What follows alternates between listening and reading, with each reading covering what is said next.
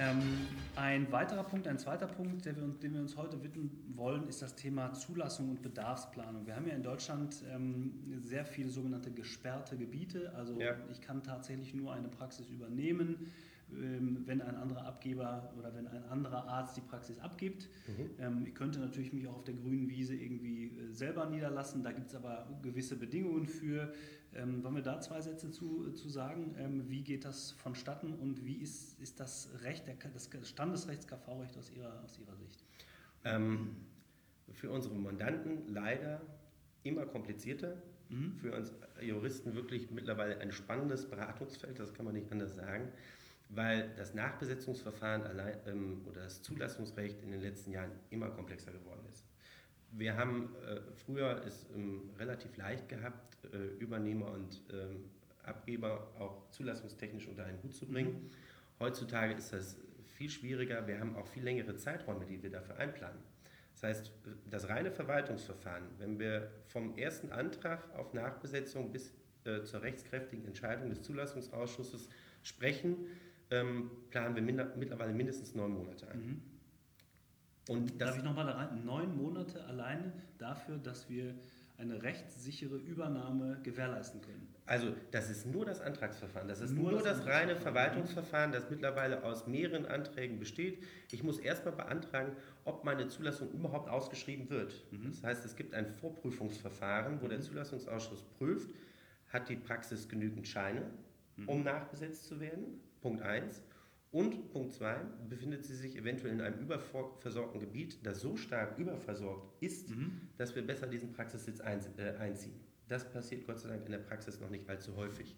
Kann in Zukunft aber noch ein Thema sein, das uns zusätzlich beschäftigen wird. Mhm. Dann, wenn also über die Nachbesetzung entschlossen wurde, dann wird ausgeschrieben, mindestens einen Monat. Danach können sich mindestens einen Monat Bewerber auf diesen Sitz melden und dann, wenn eine Auswahl auch zwischen Abgeber und Übernehmer stattgefunden hat, dann erst kommt die tatsächliche endgültige Zulassungsausschusssitzung, in der der Zulassungsausschuss dann nach objektiven Kriterien entscheidet, mhm. wer die Zulassung erhalten soll. Es ist ja leider nicht so, dass der Zulassungsausschuss immer demjenigen die Zulassung erteilt, äh, den sich der Abgeber wünscht, mhm. sondern Wobei das, das, immer noch bei vielen ähm, in den Köpfen ist. Ja, ich habe mich geeinigt mit meinem, ja, äh, ja. mit dem Abgeber, mit, bin mir also einig und bin deshalb auch sicher, ja, ich bekomme den Sitz. So leicht ist es leider nicht. Wenn, wenn ich dann einen Kollegen habe, der fachlich geeigneter ist als ich, weil er zum Beispiel schon länger seine Facharztanerkennung mhm. hat, besondere Zusatzqualifikationen aufweist, dann kann der Zulassungsausschuss auch sagen, nein, für die Versorgung besser geeignet ist der andere mhm. Kandidat. Und da spielt es keine Rolle dass die beiden sich eventuell schon geeinigt haben. Das heißt, es gibt tatsächlich objektive Kriterien, die ähm, der Zulassungsausschuss zugrunde legt, um zu sagen, ja, Arzt A ist besser geeignet als, Plan, äh, als, Plan B, ja. als Arzt B, ja. der aber eigentlich ja schon mit dem Abgeber sich einig gewesen ist. Tatsächlich gibt es solche Situationen. Natürlich versuchen viele Zulassungsausschüsse auch dem Parteiwunsch Geltung zu verleihen. Mhm. Und das Ganze ist ein Ermessensspielraum, den der Zulassungsausschuss hat. Das ist nicht Mathematik im Sinne von derjenige, der jetzt sechs Jahre Facharztanerkennung hat, ist also per se besser als derjenige, der es erst fünf Jahre hat. Mhm. Nichtsdestotrotz müssen wir darauf achten und deswegen kann sich so eine Planungszeit für eine Nachbesetzung auf bis zu drei Jahren verlängern, mhm. weil wir sagen, was können wir denn tun, damit wir gar nicht erst in die, in die Bredouille kommen, dass der Zulassungsausschuss eine Auswahlentscheidung treffen muss, die auch zu unseren Lasten mhm. ausgehen könnte. Und da können wir zum Beispiel hm, Folgendes tun, wir können den potenziellen Übernehmer vorher in der Praxis anstellen. Mhm. Wenn er drei Jahre in der Praxis beschäftigt war als Angestellter, mhm. dann muss er hinterher den Sitz bekommen. Okay. Dann hat der Zulassungsausschuss keinen Auswahlentscheid äh, mehr. Und deswegen würde dann die Planung sich nochmals verlängern. Und so mhm. ist das tatsächlich heute.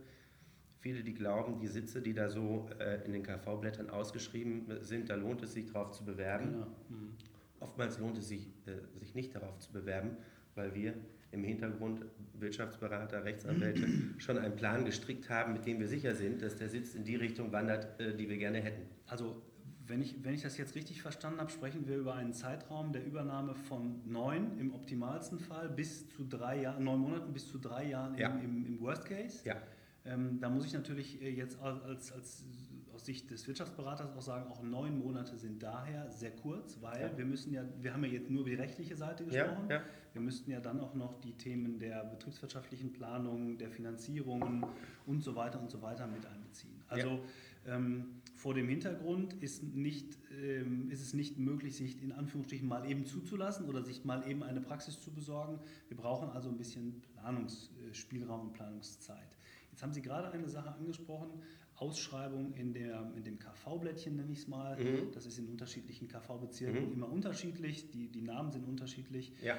Ähm, vielleicht nochmal eine Frage, wie ist Ihre Erfahrung? Ich lese eine Ausschreibung in einem solchen, in einem solchen Blatt. Mhm.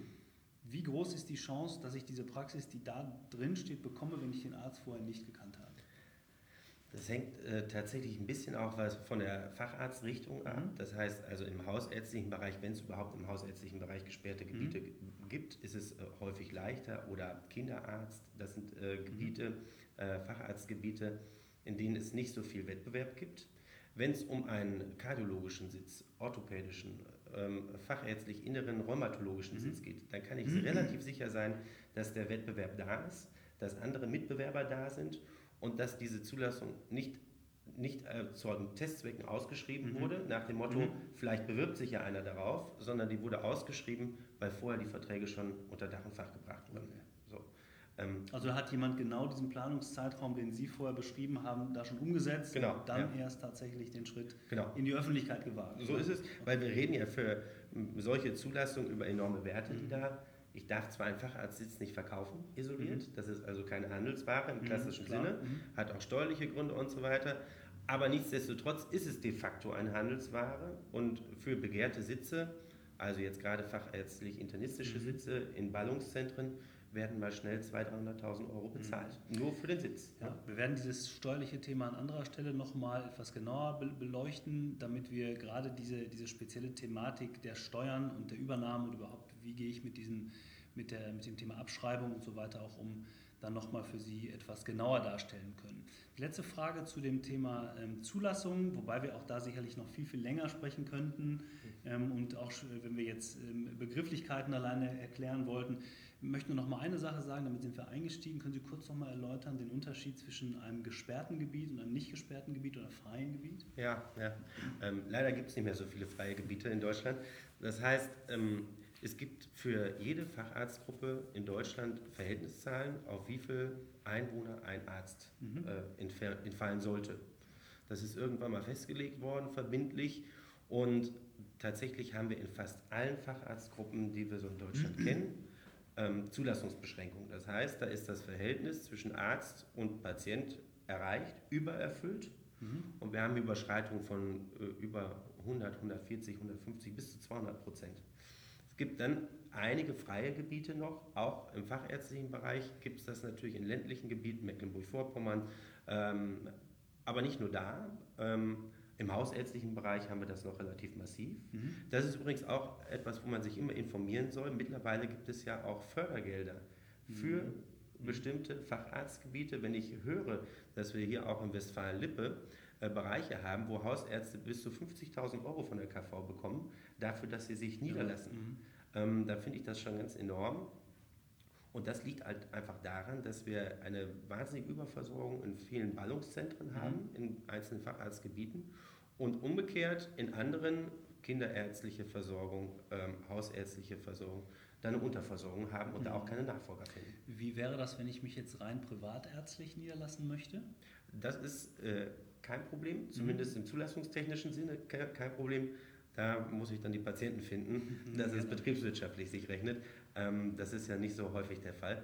Aber dann habe ich diese ganze Thematik, die wir jetzt erörtert haben, nicht. Mhm. Das zeige ich bei der Kammer an. Das geht relativ unbürokratisch und einfach. Okay. Und dann könnte ich als Privatarzt loslegen.